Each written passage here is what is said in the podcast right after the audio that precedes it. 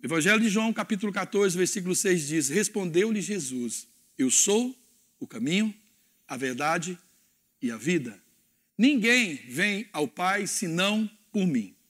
O título dessa mensagem de hoje que eu dei é É mais que caminhar, ou seja, é mais do que andar junto, é mais do que ter, do que ter um companheiro. O que nós acabamos de ler, querido, é uma frase completa dita por Jesus, e isso só bastaria para a gente segui-lo sempre, não precisaria mais nada, de nenhum acréscimo. Quando alguém diz ter a direção, isso basta para que eu o siga, porque eu sei aonde ele está indo. Jesus é o caminho que conduz a um lugar e eu sei para onde ele está indo, e isso basta. E para segui-lo, isso, isso basta ele dizer, ele afirmar, já que ele é a verdade. Ele mesmo falou de si que ele é a verdade e a vida. Ele é a verdade, ele é o caminho que conduz, que nos conduz para o céu. Então, nesses meus 30 anos aí caminhando com ele, e desses, eu já disse, sendo quase é, 20 anos pastoreando, eu posso me lembrar de inúmeras experiências proféticas que eu tive em sonhos, experiências em visões e até mesmo lendo a palavra de Deus durante todo esse meu tempo de caminhada com o Senhor Jesus. E o que eu posso concluir, querido, é que não é outra coisa senão experiências proféticas, porque antes de entregar a minha vida para o Senhor Jesus, eu jamais tive qualquer sonho ou visão que tivesse uma relação com esse estilo, com esse modelo de vida. Eu tive muitas experiências nesse meu caminhar com Jesus e em todas elas eu, eu observei que o único propósito com relação à humanidade sempre foi o de salvar a humanidade. O propósito de Jesus sempre foi o de abençoar a humanidade. E quando ele chama alguém, nunca é somente para andar com ele, para ficar junto dele, não. Há sempre, querido, um propósito muito maior nessa caminhada.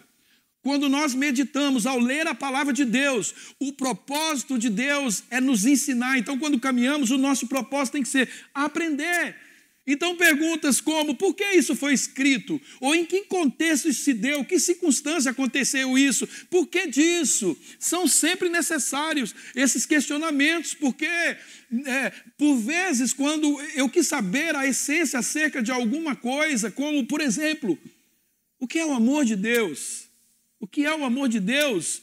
Ou como é, outro exemplo, o que é na essência o poder de Deus? Outro exemplo também, como seria viver nesse mundo sem a presença ou a habitação do Espírito Santo nas nossas vidas, dentre muitas outras coisas que eu quis uma resposta mais, mais peculiar, mais profunda de Deus. E para todas essas perguntas eu tive uma experiência de estar com Ele me explicando na prática. E não precisa ficar enciumado, queridos, porque a Bíblia diz para a gente pedir para o Espírito Santo que ele nos daria. A gente pedir para Deus, ele nos daria. Pede, pede. Ele disse que nos daria ainda uma medida muito maior do que nós pedimos, que nós nem sabemos pedir, que Deus tem coisas muito maiores para nós. E ele veio, querido, para tirar as nossas dúvidas e para ensinar todas as coisas e nos fazer lembrar daquelas coisas que um dia nós soubemos, mas acabamos esquecendo. Está escrito isso na Bíblia. Ele é o consolador, o Espírito Santo é mestre, ele também é o nosso edificador. Então, eu me lembro, querido, de experiências poderosas nesse meu caminhar com Jesus e tudo que envolvia essa caminhada. E eu quero falar hoje sobre o que eu comecei a meditar acerca disso. Quando nós meditamos, queridos, muitas coisas vêm a nossa mente, especialmente as experiências que nós temos durante o nosso tempo de caminhada com o Senhor Jesus. E eu pude entender que quando Deus caminha conosco, Ele fala. Quando Deus caminha, Ele fala, Ele ensina, e quando Deus caminha conosco, Ele nos projeta. Seja profeticamente, ou seja passeando ali pelas, pela palavra de Deus, pelas escrituras, seja por sonhos, visões, há sempre um objetivo maior né, do, que está, do que está conosco, do que simplesmente está conosco. Deus, Ele quer nos elevar ao seu padrão. Amém? Você que está em casa, amém? Então, Jesus é o caminho. Caminho serve para quê? Para informar uma direção. Caminho serve para conduzir e levar a algum lugar, para buscar, para trazer. Muitas coisas acontecem num caminho ou durante um caminhar, uma caminhada. Quando eu né, viajo é, é, por aí, ou estou simplesmente aqui pelas ruas, eu, eu, eu sou observador e eu gosto de ficar é, observando tudo à minha volta. Há coisas, queridos, tremendas, há coisas horríveis à nossa volta, é certo que não nos ensina nada, aliás, nos ensina sim, tudo nos ensina, ou praticar ou não praticar. Muitas coisas maravilhosas estão à nossa volta o tempo todo no nosso caminhar. Isso pode, queridos, tornar-se é, descobertas na nossa vida natural e também na nossa vida espiritual. Se na nossa vida natural o que nos faz crescer é a medida das nossas experiências com aquilo que nós deparamos diariamente, na nossa vida espiritual, não é diferente, querido. Tem muita gente que simplesmente quer caminhar ao lado de Jesus, quer estar junto dele, mas sem observar que essa caminhada, o que ela requer, não é simplesmente, querido, um passeio maravilhoso, e é um passeio também maravilhoso, mas não é simplesmente isso. Tem muita gente andando com Jesus, vendo e aprendendo, mas sem nenhuma prática, sem nenhuma obra. Uma das coisas que, que Jesus mais falou foi sobre fé. Ele ensinou o que é a fé e ele praticou a fé. Para quê? Certamente para que os seus discípulos aprendessem e praticassem. E não é de hoje, querido, que o conceito de fé está totalmente deturpado no nosso meio, no meio cristão. Hoje parece, querido, que fé é impulsionar Deus a trabalhar para nós, ou a gente dar conselho para Deus de como Ele deve resolver os problemas que nós mesmos criamos. Parece que a nossa fé agora faz Deus trabalhar. Eu vou usar a minha fé agora para fazer Deus trabalhar ao meu favor. Tenho coisas para resolver, tenho contas a pagar, tenho pecado para resolver, eu tenho perdão para oferecer, eu tenho um monte de coisa. Eu preciso botar Deus trabalhar porque eu não consigo. Como se Deus fosse um empregado, fosse um dependente da minha fé. Fé, querido, é exatamente o contrário. É quando Deus nos coloca, nos coloca para trabalhar por Ele. E Ele afirma sempre: Eu estou com vocês todos os dias, até a consumação dos séculos.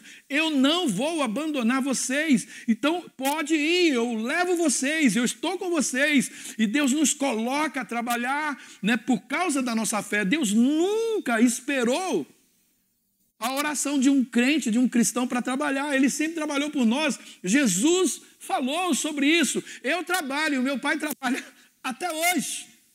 Será que oração que fez Deus trabalhar até hoje? Nenhuma. Então, hoje, querido, é um bom momento para você ter uma fé operante. Tiago, no capítulo 2, versículo 18, diz: Mas dirá alguém, tu tens fé? Eu tenho as obras. Mostra-me a tua fé sem obras, e eu te mostrarei a minha fé pelas obras. Então, fé requer um aprendizado e uma atitude quando eu caminho com Jesus. Fé não é caminhar com Jesus e não fazer nada.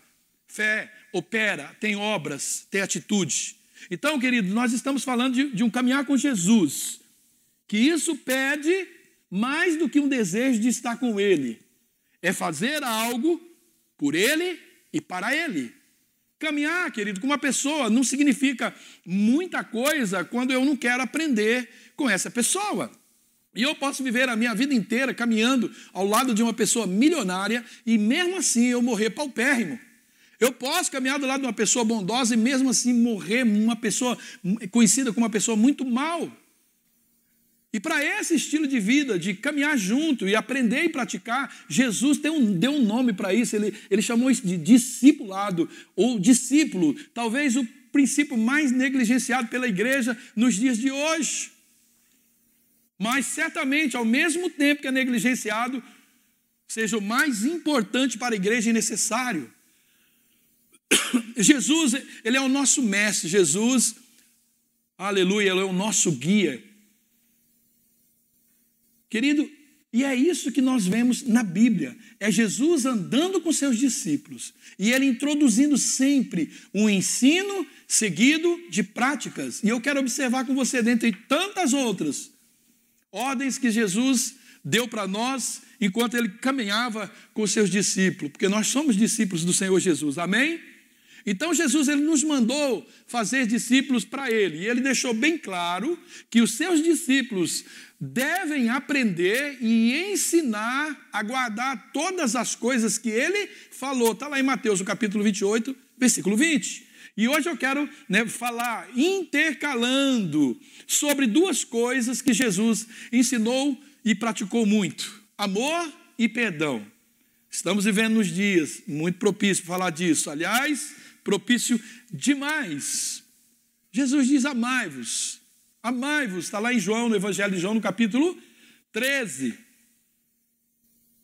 Amai-vos. A ordem é nos amarmos uns aos outros como o Senhor nos amou. Querido, será que quando nós vemos que o bicho vai pegar, quando nós vemos a necessidade de coisas, o que a gente tem visto, muitas vezes é cada um pensar no seu umbigo, no seu umbigo, né? Vamos correr, vamos, vamos juntar para nós. Não importa se alguém vai ficar sem comer nesse momento, se alguém vai ter, eu vou esvaziar aquela prateleira, eu vou acabar com aquele álcool do mercado, eu vou acabar com aquele álcool. Não importa se meu irmão ou quem é que está precisando, eu vou pensar em mim, eu vou somar para mim, eu vou juntar para mim, não estou nem aí com a vida do outro. Será que isso é um gesto de amor que Jesus ensinou? Entre muitas coisas, querido, que nós já temos ouvido sobre o amor, algo define bem essa tremenda ordem do Senhor Jesus. O amor, ele não se baseia em sentimentos, mas em nós nos comprometer, ou a gente comprometer a vontade da gente. O amor não é sentimento, é um compromisso da nossa vontade. E diante disso, eu já quero fazer a primeira pergunta para você e para mim também. Não se sinta ofendido, essa pergunta é para mim também. Nós estamos dispostos a comprometer as nossas vontades para fazer a vontade de Deus? Ah, pastor, eu acho isso difícil demais. Então vamos elevar o nível da pergunta, vamos colocar isso num, nível mais profundo e desafiador. Nós estamos dispostos a comprometer as nossas vontades ou a nossa vontade para fazer a vontade de outra pessoa? Será que nós estamos prontos para viver esse evangelho? Porque foi isso que o Senhor Jesus falou. Esse é um bom momento, igreja, para a gente aparecer igreja, ser igreja, viver igreja, ser Jesus na vida das pessoas, ser discípulos de Jesus. As pessoas que eles olhem e digam: ali tem aonde eu me alimentar aonde eu me socorrer, não é alguém que quer tirar de mim. Queridos, estamos cansados de ver a sociedade olhar para uma igreja, muitas vezes distorcida, de pensamentos distorcidos, que estão mais preocupados em tirar do que fornecer algo para as pessoas. Essa é a oportunidade, quem sabe Deus está tirando de todo mundo, para que não só a igreja, não só as pessoas que nunca ouviram falar de Jesus, tenham uma compreensão maior do amor e do cuidado de Deus para com as nossas vidas. Só o exemplo do amor, querido, nos faz identificar o Pai. O Pai é amor, Deus é amor. E de que outra forma, querido, ele poderia ser identificado em nós? Qual outra forma? Nós vamos entender isso com um exemplo prático, um exemplo simples. Como você prova que uma fruta é ela mesma? Que uma laranja é ela mesma? Comprovando a sua origem, comprovando o seu sabor, ou seja, aquilo que liga a sua natureza, aquilo que liga a essa fruta a sua origem. Quando você pega uma laranja do pé, toma, é laranja, tem gosto de laranja, ao pé dela é laranja. A nossa origem, querido, está em Deus. Deus é amor. A nossa origem está nele. Agora, o amor, ele não é algo vago. Ele não é vazio, ele tem os seus ingredientes. E há alguns ingredientes que para nós não são tão doces, nem perfumados e nem saborosos assim. Por exemplo, abnegação, doação, submissão, aceitação. Mas são exatamente essas coisas que nutrem o amor. São nessas coisas que nós rejeitamos, que identifica o coração do Pai. Foi assim que Ele nos mostrou amor em que deu o seu Filho único para morrer em nosso lugar. Nisso, nós conhecemos o amor do Pai. Agora, tem um ingrediente que desce mais atravessado ainda do que todos esses. Mas sem esse não tem como haver amor. caminham juntos, é intrínseco. Eu estou falando do perdão, querido. Do perdão. O amor exige perdão sem medida. Só pode amar quem sabe perdoar. E perdoar é a consequência de quem ama, porque o amor exige perdão sem medida. O amor exige perdão sem medida. Então, a característica daquele que anda com Cristo daquele que faz discípulo de Jesus, é aprender a ter um coração como o dele. Ele veio até nós, querido, para nos ensinar a vivermos como seus filhos, seus discípulos, para nos ensinar a encontrar aquela graça que existia lá no começo, uma graça verdadeira, a graça amorosa do qual Deus nos criou e a graça do qual ele nos salvou. Mas infelizmente mudaram a interpretação, querido, da graça nos dias de hoje. E como mudaram? E muitos usam a graça para endossar as suas vontades e aplacar os seus pecados, como se Deus concordasse com tudo. Está aí a prova: Deus não concorda. Os absurdos que têm acontecido no mundo e no nosso Brasil. Os absurdos, querido. E nós queríamos, nós como um pai, quando os nossos filhos erram, nós os disciplinamos e às vezes com varinha. Mas Deus tem que aceitar tudo e engolir tudo. Então nós falhos, com tremendas injustiças na nossa vida, nós, mentirosos, Deus verdadeiro, nós corrigimos os nossos filhos, não aceitamos. Quando nós recebemos uma correção, não é Deus, é o diabo. Não, é Deus nos corrigindo, querido. É Deus nos corrigindo. Graça. É esse privilégio que temos de ser corrigido por Deus, querido. Mas atrapalharam toda essa graça. Nós achamos que ia ficar barato, que não ia dar nada, não. As pessoas é, no carnaval chamando Deus né, de homossexual, Maria de lésbica, homens usando objetos, que, é, objetos religiosos, introduzindo em seu corpo, em feito a templos evangélicos ou templos religiosos. Nós vimos aí, falando-se de arte, a despeito de Cerati, crianças que Deus ama, qual né, é o perfeito louvor surge deles, tocando órgãos genitais de pessoas, e nós achamos que Deus vai assistir tudo isso e não vai fazer nada. Que Deus é esse que nos amaria dessa forma? Como um pai? Como um pai? Fala para mim, Eduardo. E assistir tudo isso e não fazer nada pela igreja gloriosa, seus filhos que estão aqui na terra, querido. Vendo tudo isso, observando tudo isso. Papai não ia fazer isso conosco, ele tomou uma providência. Mas nós estamos no mundo, querido. E passa por nós essa responsabilidade. Passa por nós. Porque tem muitos crentes que não tiveram nem coragem de falar desses porta do fundo e dar um tapa na cara dessa Netflix. Quando fizeram aquela doidice de Deus não se zomba. Aquilo que o homem semear, ele vai colher. Não se zomba de Deus, querido. Então mudaram. Ele é um Deus bom, misericordioso. Jesus resolveu o nosso problema. Pode deixar, tudo se descarrega em Jesus. Eu posso pecar e viver a minha vida do jeito que eu quiser. Está enganado, querido. Não pode, não. Tem um padrão, tem um princípio. Então paremos de usar a graça para endossar verdades que nós criamos na nossa mente. Mas para aqueles que têm em si o Espírito do Senhor, tem a capacidade de amar, esse sim, e perdoar. Graça, querido, foi o poder que Deus nos deu para perdoar e para amar. Isso é graça, poder de Deus para a gente resistir o pecado, o mal. Então, amor e perdão são duas coisas inseparáveis no coração de quem caminha com Jesus. Só pode amar quem sabe perdoar e perdoar é a consequência de quem ama. Porque o amor exige perdão sem medida. E o perdão é tão essencial que Jesus deu para ele números infinitos. Mateus, no capítulo 28, 18, 21. Pedro, quando ele aproximou de Jesus, disse: Quantas vezes eu devo perdoar meu irmão? Sete? Oito? Dez? Não, não é sete. É setenta vezes sete. Por cada pecado por dia. Essa é a resposta de Jesus.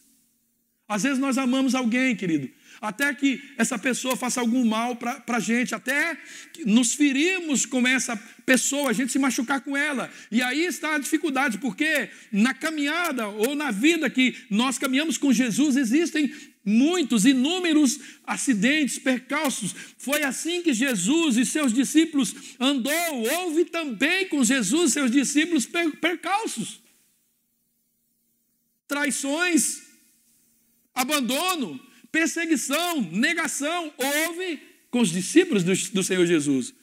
Mas para mim isso é demais. Agora só existe um remédio para cicatrizar esse mal que fica no nosso coração por causa dos desacertos da humanidade. É o perdão sem medida, querido. Nós estamos vivendo e nós vamos ver agora tempos difíceis.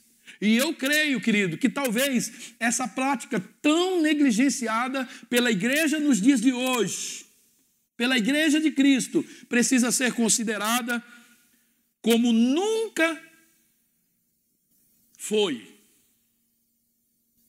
Amor e perdão.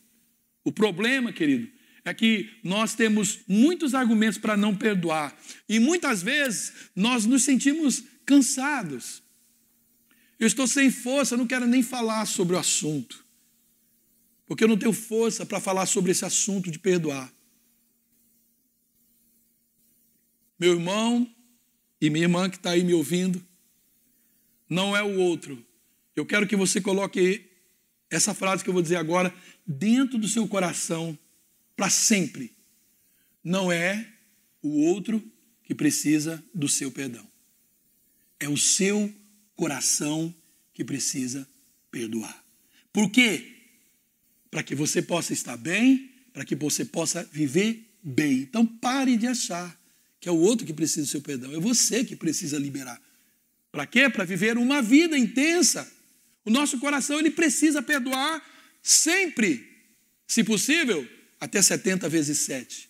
A Bíblia, ela dá muito valor ao perdão. O mundo ensina, querido, a guardar ressentimento e procurar vingança, sempre. Mas a Bíblia ensina o que? A perdoar. Foi Jesus muito enfático nessa prática. Hoje, querido, a graça que eu estou pedindo para Deus nas minhas orações, nas madrugadas, nesse tempo que nós estamos de oração, e já mando o meu aviso, estou muito feliz, toda a igreja, quase 100% participando desse tempo, que bom, vamos continuar, querido, para que a nossa fé cresça. Então, é a graça que eu estou pedindo ao Senhor Jesus nessa oração aqui, Ele venha quebrar o nosso coração para que a gente se torne semelhante a Ele. Só, querido, quem tem um coração manso e humilde, um coração aberto para amar sem medida, é que é capaz de perdoar sempre, até 70 vezes 7. Que o Senhor nos quebrante então e conceda, hoje e sempre, essa graça para nós, amém, igreja? O verdadeiro perdão, ele tem grande poder porque ele é movido pelo amor e o perdão move o amor. Perdão salva. Primeira carta de João 1,9 diz: Se confessarmos os nossos pecados, Ele é fiel e justo para nos perdoar e os nossos pecados e nos purificar de toda injustiça. Quando Deus nos perdoa, querido, nós recebemos vida eterna. Esse é o grande poder da graça, esse é o poder do perdão. O perdão também pode salvar uma vida da culpa, o perdão pode salvar uma vida do desespero. Jesus também nos ensina isso quando nós estamos andando no seu caminho. Se nós praticamos ou não, querido, isso está por nossa conta e risco. O perdão também se multiplica, Marcos 11, 25. E quando estiveres orando, se tiver alguma coisa contra alguém, perdoa, para que o vosso Pai Celestial perdoe as vossas ofensas. Mas se não perdoados, também o vosso Pai Celestial não perdoará as vossas ofensas. Querido, se Deus perdoou os nossos pecados, nós devemos perdoar o pecado de outras pessoas. Se Deus Santo, que nunca pecou, perdoou o nosso, que arrogância nossa de reter o nosso perdão.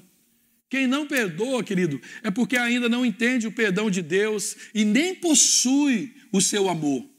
Quem perdoa também ensina a perdoar e mostra um caminho que é muito melhor do que qualquer ressentimento.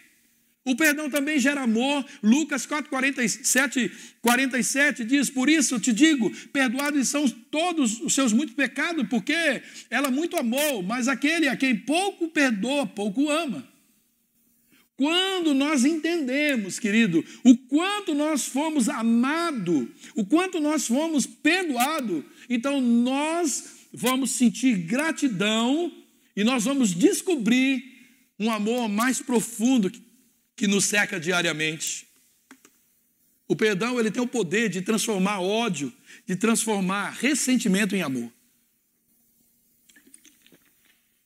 O desejo do Espírito Santo, querido, é que a gente descubra o poder do perdão na nossa vida, o quanto isso é útil. Eu quero lembrar você do tema dessa ministração, que é, é mais do que caminhar, é mais do que só andar com Ele, aprender e praticar. Eu estou falando de um cristianismo que é mais do que caminhar ao lado de Jesus, mas sim aprender a fazer as coisas que Jesus fez e que Jesus faz. Jesus ele deu prioridade ao ministério do ensino com prática. Porque através dele, querido, o mundo conheceria o estilo de vida do seu reino. Ele foi o número um, o modelo, primogênito, né? Ele foi quem começou tudo isso. E ele não somente andou com os seus discípulos, ele praticou o que falava para que eles aprendessem. E a salvação, querido, ela não pode ser a nossa única busca, a nossa única preocupação. Talvez por causa dela ser a única preocupação, muitos vão perdê-la. Quando o foco é só na salvação, você pode perder a salvação. A salvação por si só, ela não é tudo, é, deve ser acompanhada de treinamento. Quando nós vemos Jesus pela fé, é preciso entender que esse vinde a mim, ele está sempre acompanhado do vinde após mim. Sempre. E isso, querido, significa adotar um conceito do reino que Jesus tinha. Não é vinde, vem, vem comigo. Não, você vem comigo e vem após mim. Você vai fazer, andar comigo e fazer o que eu faço. E o amor, querido, é o ingrediente fundamental para esse conceito de reino. Por isso, Deus não é nada menos do que o próprio amor. 1 João capítulo 4, 16, e nós conhecemos e cremos no amor que Deus tem, que Deus nos tem. Deus é amor. E quem está no amor está em Deus e Deus nele. Quem de nós, querido, de fato consegue praticar o amor. Porque é exatamente o que nós entendemos como amor que está plantado dentro de nós.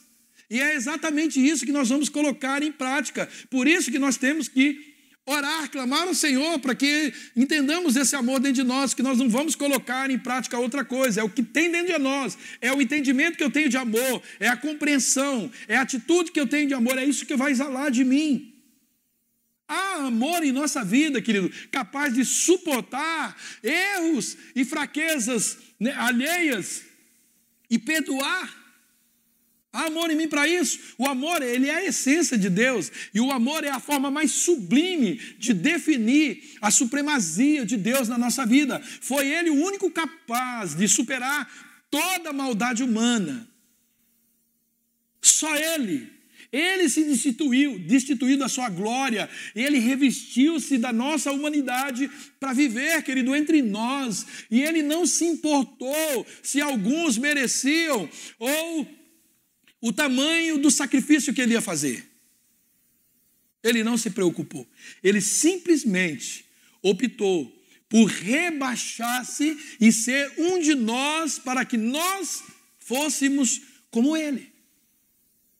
Então, querido, pensemos nisso. Antes de dizer que nós não vamos perdoar uma pessoa, pensemos nisso. Em alguém que é santo, puro, imaculado, que desceu da sua glória, se fez como eu, pecador, assumiu minha injustiça e culpa para que eu me tornasse como ele. Como chega às narinas, aos olhos, aos ouvidos de Deus a minha falta de perdão, a minha arrogância contra aqueles que erram comigo. Estou falando mais uma vez para você e para mim, querido.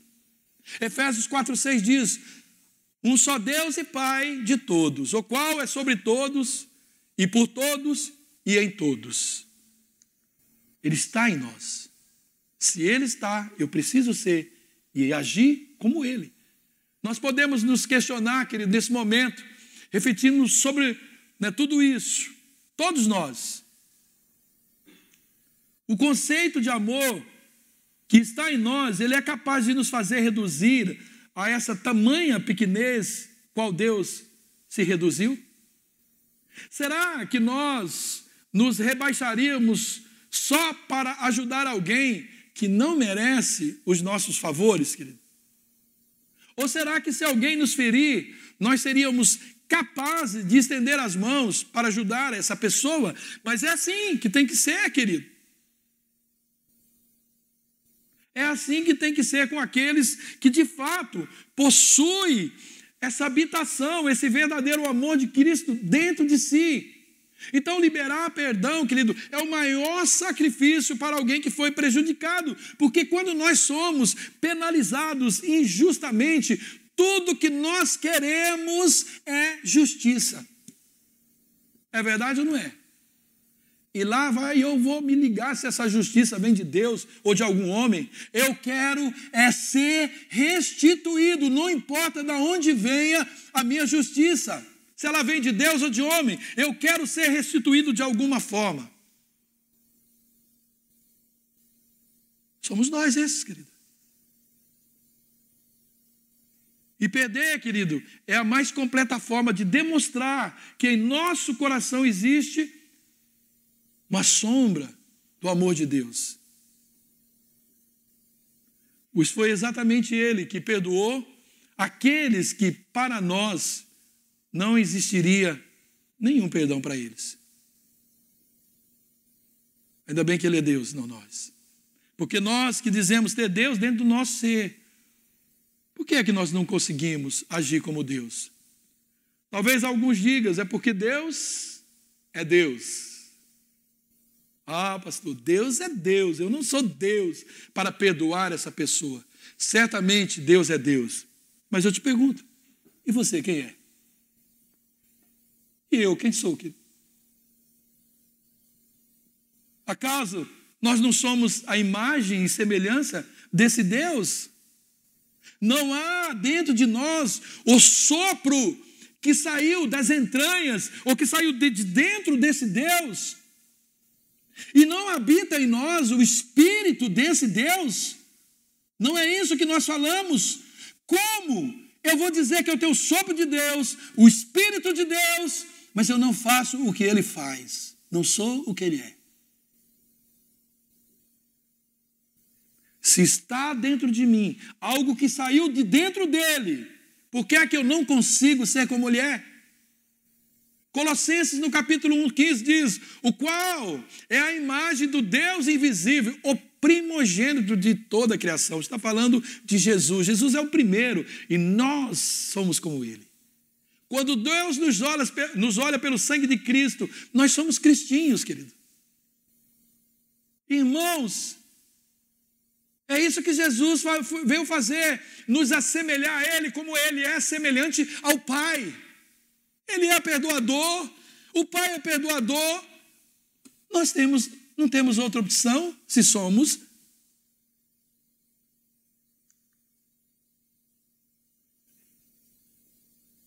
Penso eu, querido, que nós não perdoamos é porque nós não queremos, porque a nossa natureza humana pecaminosa, ela faz crescer o nosso eu de tal forma que nós não queremos nos rebaixar para pedir perdão a alguém que nós achamos que deveria ser castigado.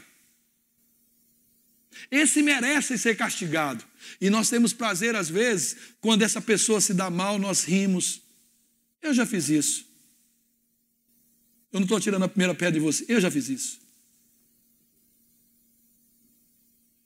Ou seja, nós preferimos a nossa própria justiça. Você já pensou se Deus fizesse assim conosco, aonde nós estaríamos agora? Ah, se Deus olhasse do céu, ao invés de ver Jesus, ao invés de ser encarnado e se tornar como eu, pecador, sujo, sujeito a essas mesmas paixões, ah, se ele pensasse como eu, eu estaria certamente no inferno.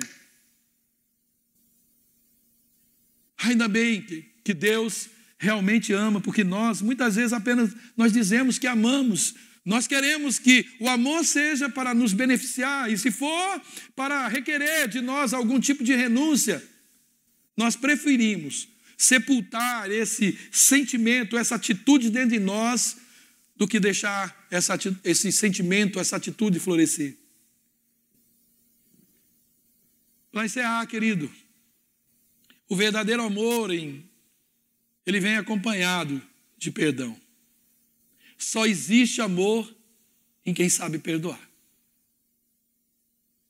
E a verdadeira prova de quem ama está em quando o perdão é liberado.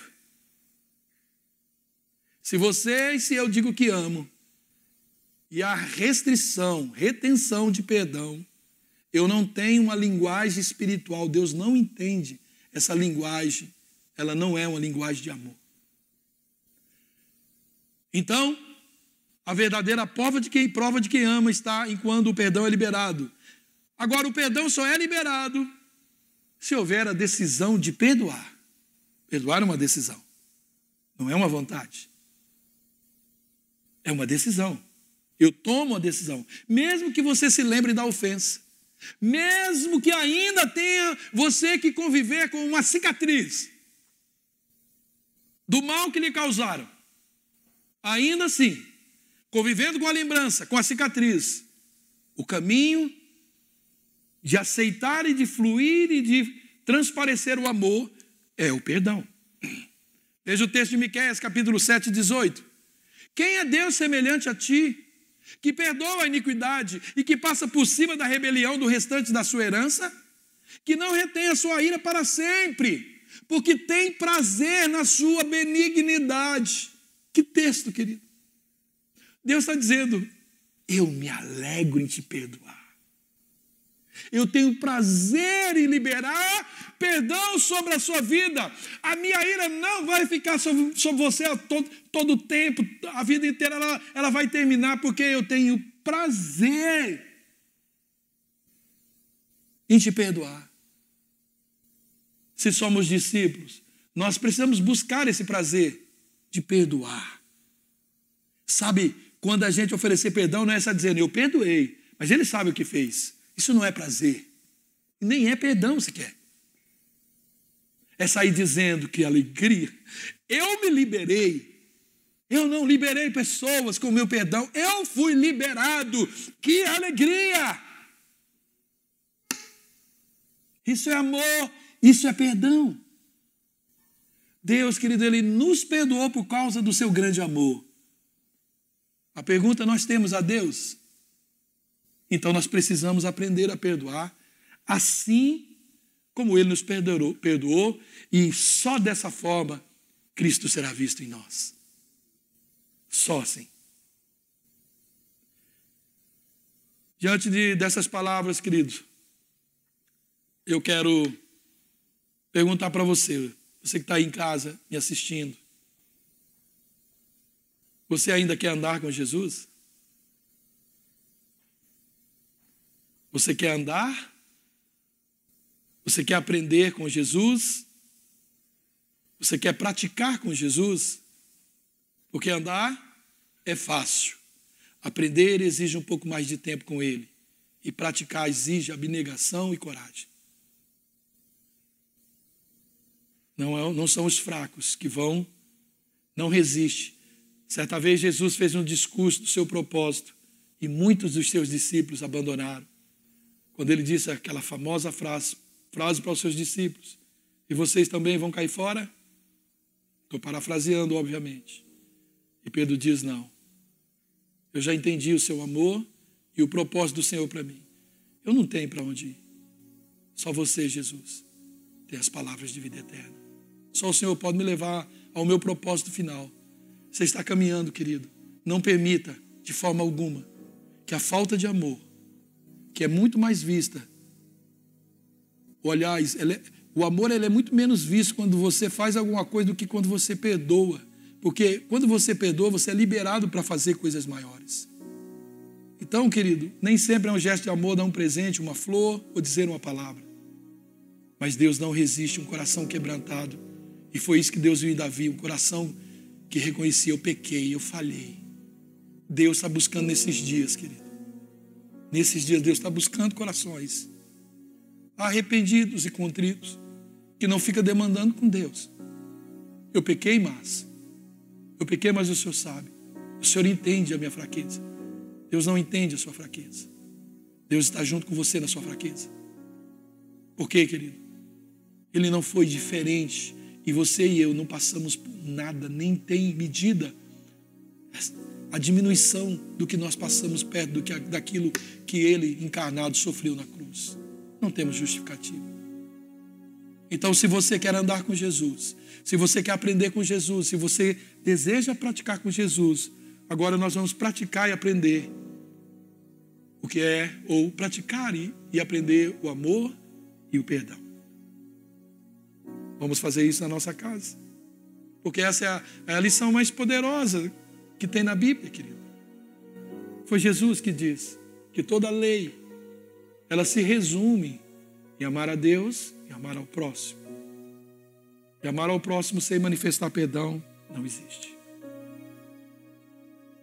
É mais que caminhar.